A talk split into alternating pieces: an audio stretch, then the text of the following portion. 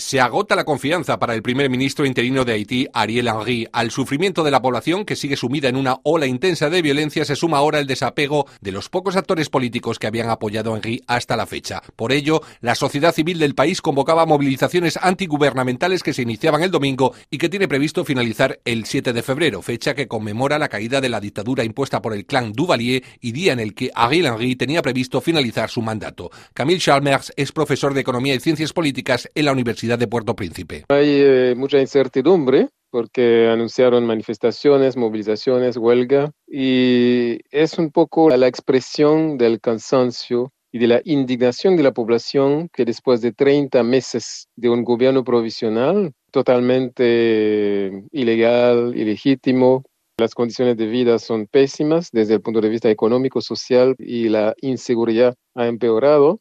Así que es un poco la expresión del rechazo de la población a esta forma de gobierno y la forma de dominación del imperialismo norteamericano. Las actuales protestas en Haití han generado igualmente una cierta confusión entre la población, ya que entre los impulsores de estas movilizaciones destacan el ex policía y ahora líder paramilitar Guy Philippe, a su vez uno de los impulsores del golpe de Estado de 2004, y el ex senador Jean-Charles Moïse, el mayor líder de la oposición. Guy Philippe fue encarcelado en Estados Unidos y que reconoció sus actividades de narcotraficante y que regresó al país con un discurso muy sorprendente, aprovechando un poco el cansancio de la población para decir que quiere hacer una revolución. Discurso bastante sorprendente que no tiene nada que ver con su pasado. Y Moïse Jean-Charles había tenido un peso político importante, pero fue un poco desacreditado por la confusión en su alianza con una ala de la extrema derecha así que no tiene el mismo peso político que tenía hace como cuatro o cinco años. Parece ser que para luchar contra las bandas son las mismas bandas las que se han visto en estas primeras horas hacer estos disturbios. Sí, es cierto. Es una de la confusión enorme en la coyuntura política.